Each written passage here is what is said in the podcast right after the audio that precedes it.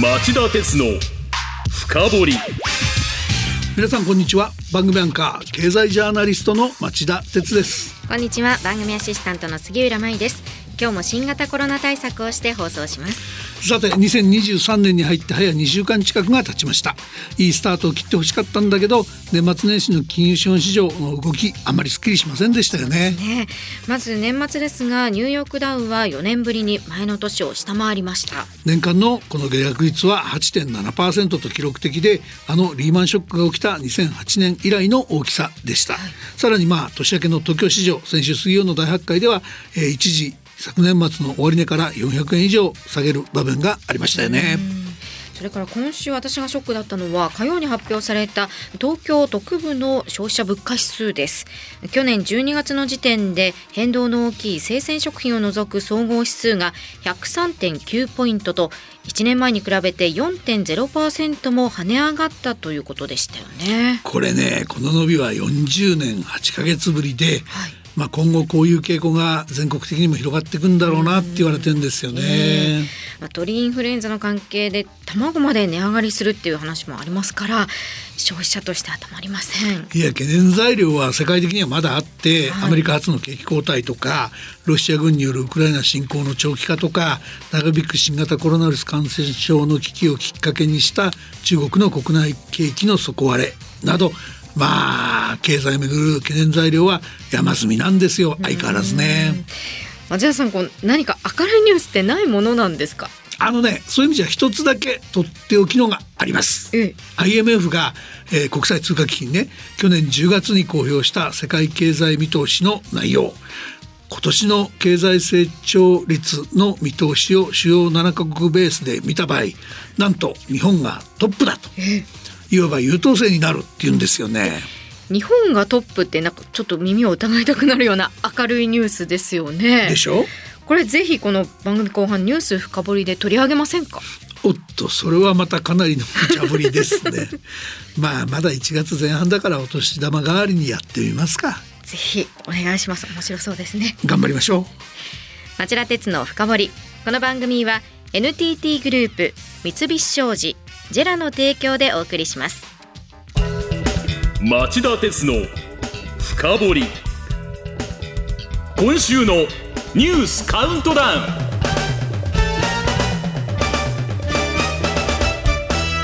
はい、えー、番組前半はニュースカウントダウンのコーナーです。今日は久しぶりに、えー、ニュースの番外編から杉浦さん3つ続けてお願いします。消費者の買い控えが進む去年11月の2人以上の世帯支出が6ヶ月ぶりのマイナスに。物価上昇の影響くっきり出てますね。火曜から瀬戸内海で航行不能となった自衛艦稲妻。前後の損傷と若干の油漏れが確認される。防衛力の強化が重要なのにこれじゃ心もとないですよね徴用工問題をめぐり日本企業が命じられた賠償を韓国政府の財団が肩代わりも。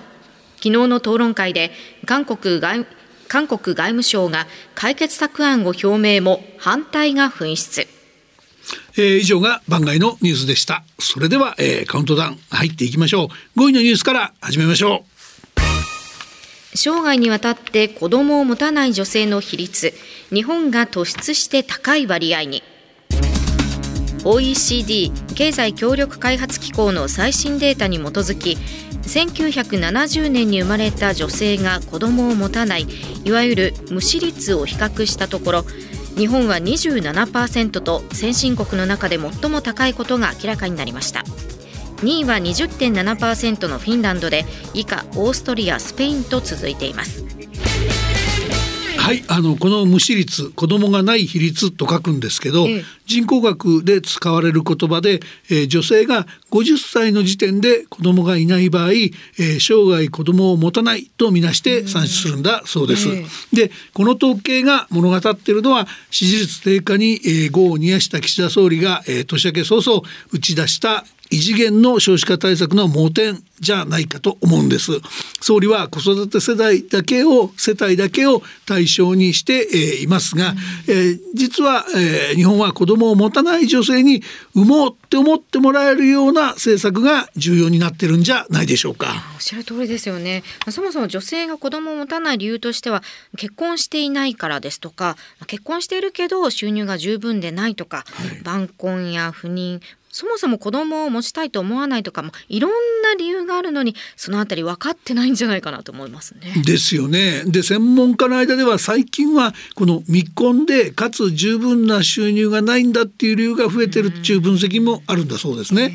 でだとすると、まあ、男性を含めた所得の増加えつまり賃上げを促す必要もある。岸田さんこの意味わかります？付け焼き場的な小手先対応じゃダメだってことなんですよ4位のニュースはこれです。ロシアの財政が火の車に。1兆3000億ルーブルの黒字のはずが3兆3000億ルーブルの赤字。これは今週火曜日ロシアのシルアノフ財務省が去年の財政収支の速報値として会議で明らかにしたものです。石油天然ガスの値上がりで歳入は増えたもののウクライナ侵攻に伴う戦費の拡大と新型コロナウイルス対策で歳出が急拡大したため日本円換算で6兆2000億円の財政赤字に転落したものです。えー、ロシアですけど一昨年もその前の5年間のうちの3年間も財政赤字だったので、えー、まさに火の車と言わざるを得なさそうですよね。それでもウクライナへの攻撃はやみません。ウクライナ東部ドネツク州の交通の要衝バフムト近郊の町ソレダルの一帯ではロシア軍側の民間軍事機関ワグネルによる激しい攻撃が行われている模様です、うん、そこなんですけどやっぱり巨額の財政赤字が焦りにつながってなんとか国内外で宣伝できるようなやったぞっていうような戦果を上げようとしてる、うん、そういうふうに見ることもできそうですよね。それでは次に進みましょう。3位のニュースはこれです。岸田総理フランスイギリスイタリアカナダアメリカの5カ国を訪問。去年首脳同士が相互訪問したドイツを除く G7 主要7カ国の加盟国を歴訪。G7 議長として5月の広島サミットへの協力を要請しました。杉浦さん昨日までの、えー、総理の成果簡単に紹介してあげましょうか。はい。月曜のフランス訪問では首脳会談でマクロン大統領から民生、原子力、宇宙、国防、自動車関係でさらにパートナーシップを築きたいとの言葉を取り付けたほか火曜には日英との3カ国で次期戦闘機を共同開発することに合意しているイタリアのメローニ首相と会談。両国関係を戦略的パートナーシップに格上げする方針を確かめました。また水曜のイギリスのスナク首相との会談ではヨーロッパ諸国相手としては初めての円滑化協定に署名しました。これにより両国は共同の軍事訓練を行いやすくなり安全保障協力が加速すると期待されています。昨日はカナダでトルドー首相と会談し中国などを念頭に置いて連携を強化することで一致しました。日本時間の明日未明には最後の訪問国アメリカでバイデン大統領との首脳会談に臨みます。えー、岸田総理といえば外務大臣の経験者ですよね。はい、で今回の異例の年明け早々からの欧米5カ国訪問には、えー、旧統一教会問題に対する対応のまずさはじめ、えー、内政の失敗が続く中でなんとか華やかな外交を繰り広げてみせて低迷している内閣支持率の手こ入れをしたいとそんな意図が露骨に伺えるのはまあそうなんだと思います、えー、だけどだけどそんなことを腐してる余裕がないほど世界を取り巻く安全保障環境は厳しくなってますよね。でアジア唯一の G7 加盟国である日本はアジア諸国や途上国の立場を代弁する役割も担ってます。さらには5月の広島サミットで、えー、核兵器の廃絶へ向けた G7 全体の決意も示してもらわなければなりません、はい、まあそういったことを頭に置いて総理、えー、最後のバイデンさんの会談もそうだけどしっかり根回してきてくださいよ。では2位のニュースはこれです。救急患者の搬送が困難な事例が3週連続で過去最多に。背景には新型コロナとインフルエンザの同時流行があります。一方今回の第8波では新型コロナで亡くなる方が急増しています。厚生労働省によりますと累計死亡者のおよそ6分の1にあたる1万人が今週火曜までの1ヶ月余りに亡くなったということですえー、水曜日の厚生労働者の専門労働省の専門家会合は、えー、年末年始を挟んで死者の増加傾向が続いており、えー、今後も、引き続き増加が懸念されると注意を呼びかけました。この会合では今後も多くの地域で感染者数の増加傾向が続くと予測されるとの指摘もありワクチンの接種や感染から時間が経って免疫のレベルが下がることやより免疫を逃れやすいとされるオミクロン株の BQ.1 系統の割合が国内でも増加していることそれに中国での感染拡大の国内への流入などに対して注意が必要だと警鐘を鳴らしています。またかと思われる方も多いでしょうが、はい、専門家会合は飲食はできるだけ少人数で。飲食時以外はマスクを着用すること換気の徹底。症状がある時は外出を控えるといった感染対策を改めて徹底するよう呼びかけています。それではいよいよ今週第1位のニュースです。火曜日中国が中国訪問を希望する日本人と韓国人への新規ビザ発給を停止。中国外務省の王副報道局長は火曜の記者会見で少数の国は政治的な操作をすべきではなく差別的な取り扱いをやめるべきだと批判。日韓両国の水際対策に対する対抗措置であることを表明しました。アメリカやヨーロッパ諸国も中国からの渡航客に対する水際対策を強化していますがこれらの国に対しては今のところ対抗措置は明らかにしていません。日韓両国は即日措置の撤回を求めていますが再開のめどは立っていません。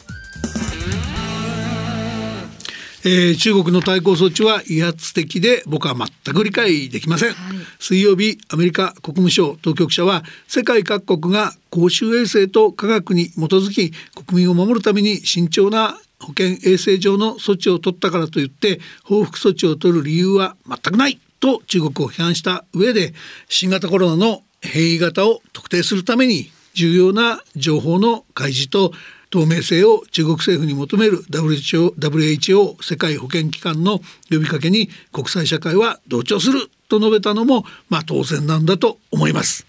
ただですね中国が報復措置と言ってしまったから話がややこしくなったっていう印象を僕拭いきれないでいるんですよね。それはどういうことですか？いや要するに日本の感染深刻でしょ？はい、日本も以前に比べればそれから以前に比べればですけど一連の見直しの結果その国内の感染の実態を把握できてないとされてますよね。えー、で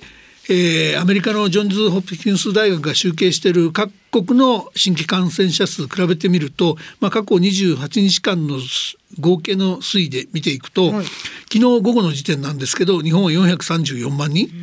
で2位アメリカの176万人をもうまあまあ、まあ、半分以下なんですよねアメリカね。はい、で日本が世界一位。それで3位が170万人の韓国と。で日韓両国の人口に対する新規感染者の比率考えると、まあ、中国が自国の感染状況を棚に上げてでもですね日韓からの渡航者を抑えたいと、えー、考えちゃっても不思議ないんじゃないかと、うん、それぐらいまあ日韓の感染状況が感染状況が深刻に見えるってことですよね。はいえー、なのでまあ2位のニュースでお伝えしたように死亡者も急増してますでしょ。うん、まあ、こうした状況に中国が触れ上がってんだとしたらこれは実は理解できないことでもないのかななんて思ったんですけどどうでしょうか？以上町田さんが選んだ今週の1位から5位の政治経済ニュースでした。お知らせの後はニュース深掘りです。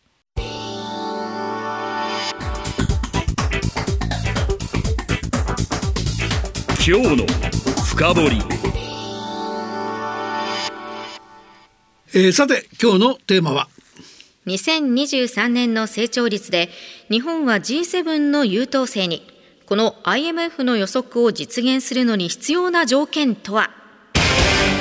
さあここからはオープニングでもお話ししたとっておきの明るいニュースですね。ね町田さん今日のお話の下敷きになっている世界経済見通しというのはそもそもどういったものなんでしょうか？そんなに権威があるものなんあこれは大変な権威がありますよ。あのいろんなところがやってる経済予測の一つだって言っちゃえばそれまでだけど、えー、これ出してるのが国連の専門機関の一つで世界経済や国際金融外国為替市場の安定化を目的とする IMF でしょ、はい、で公表するのも年に3回程度っていう経済予測ですから、まあもちろんあまり不安をあるようなことは言わないっていう側面はあるんだけど、はい、それでもその世界で最も権威があるものの一つで大いに参考になると言えるんじゃないかと思います。ではその中身を聞かせてください。はいあのまず日本の輸出にとっちゃ逆風なんですけど世界経済は厳しいと言ってんですね。あのリーマンショックの時期さえも下回り2001年以降で最も弱い成長を記録する年になりそうだって言ってるんですね。で何が要因かっていうと、まあ、一番問題にしてるのは去年から世界各国で進む空前のインフレ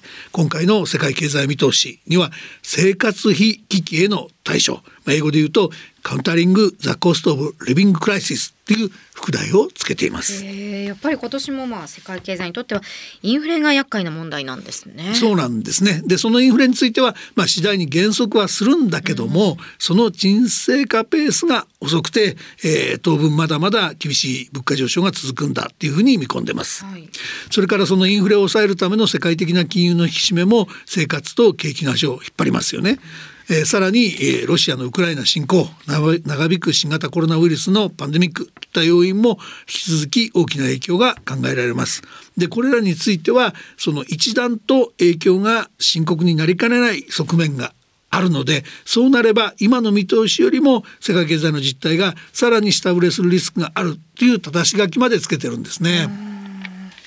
でまあ、次にちょっと、えー、日本以外の、えー、国の成長率見通しに触れておきますかね。はい、お願いします。えっと今年 G7 の中で最も厳しいとされているのは共通通貨ユーロを使うユーロ圏や EU を離脱したイギリスといったヨーロッパの国々なんですね。はいえー、特に、えー、ドイツについてはマイナス0.3%、うん、イタリアについてはマイナス0.2%と。えー、この2カ国はマイナス成長に落ち込むという予測になっています。あのドイツがマイナス成長厳しいですね。はい。そして、えー、まあその原因ですけど、えー、これはまああのまあ世界的な要因以外に特にですねそのウクライナ戦争における漏出効果英語で言うとスピルオーバーエフェクトにあるっていうふうに断定してます。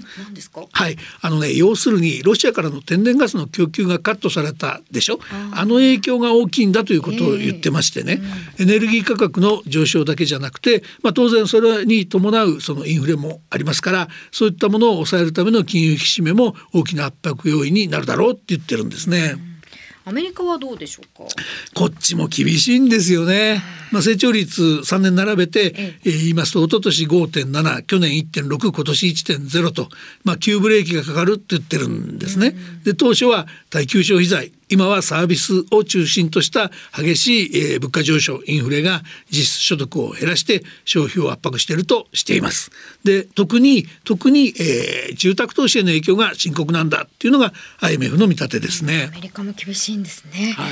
さあお知らせの後はいよいよ優等生日本について深掘ります。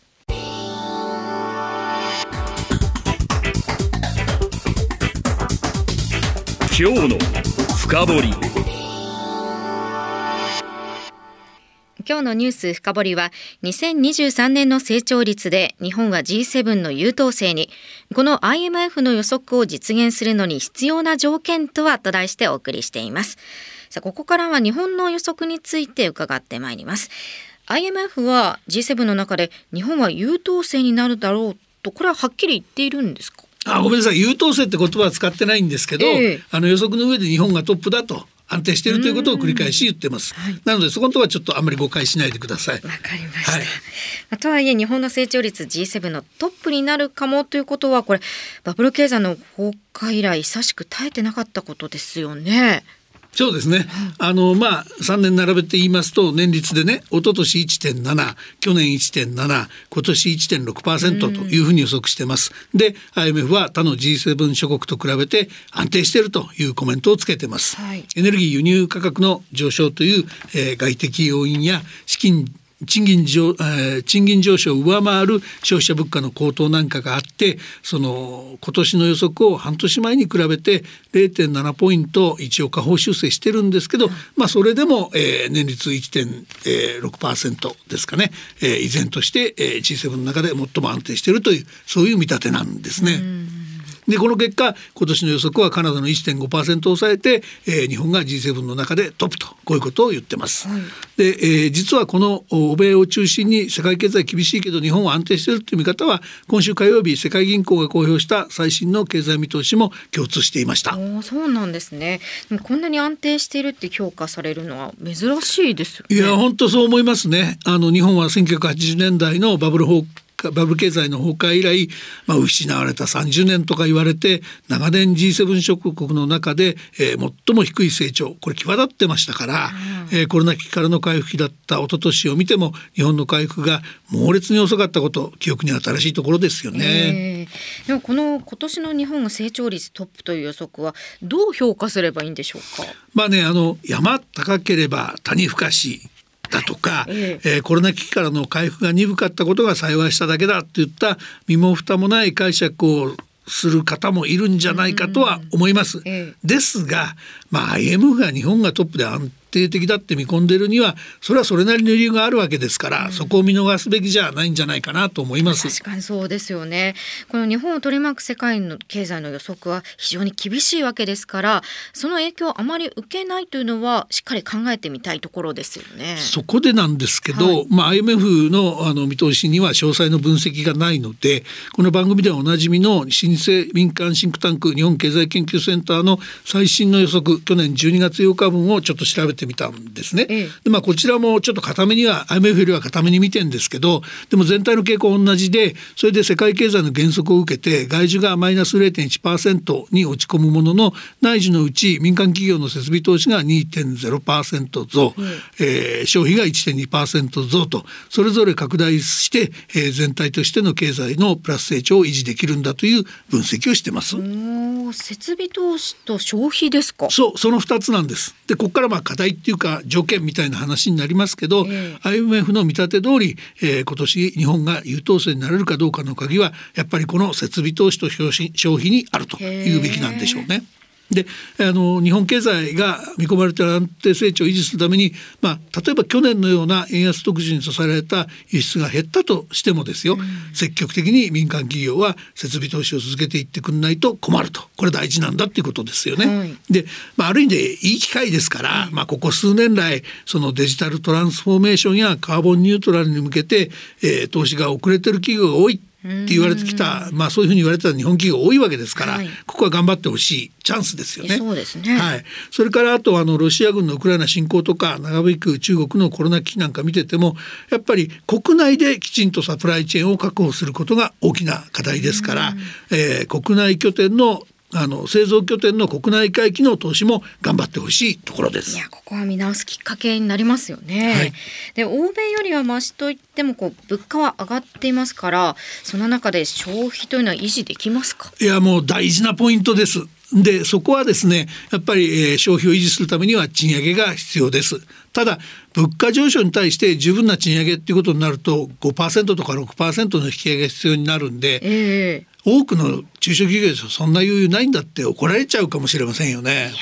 ぱり難しいですよね。でもねそこもそんなに悲観することはないんだって話をもう一つしておきます、今日は。はい最後に。あのですね人手不足が深刻化するといやおうなしに賃上げさざるを得なくなるんだっていうそういう見方があるっていうのを強調しておきます、これ経営者には辛いけどあの従業員消費者にはいい話朗報ですよね、はい。でその根拠なんですけど完全失業率が大きく低下してきてることなんですよ。最新の数字がね去年11月の2.5%なんですがこれはあの最近のピークだったリーマンショックの翌年2009年の7月の5.5%の半分以下なんですね。で、えーここで重要なのはですねこの完全失業率っていうのは2%に近づいていく、まあ、2%に向けて下がっていくと突然大幅な賃金引き上げラッシュが起きるとこういう過去の経験則があるんですよね。でおそらく今回も似たようなことが起きるんじゃないかなと言われています。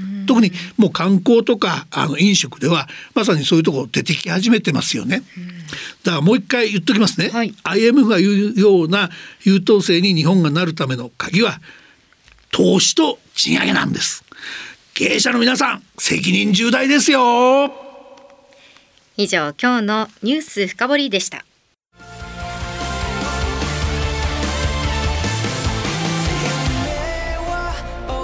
本気で夢を追いかける時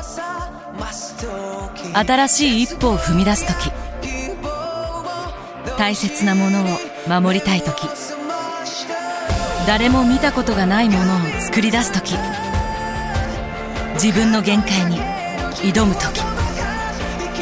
絶対できないと思って始める人はいない。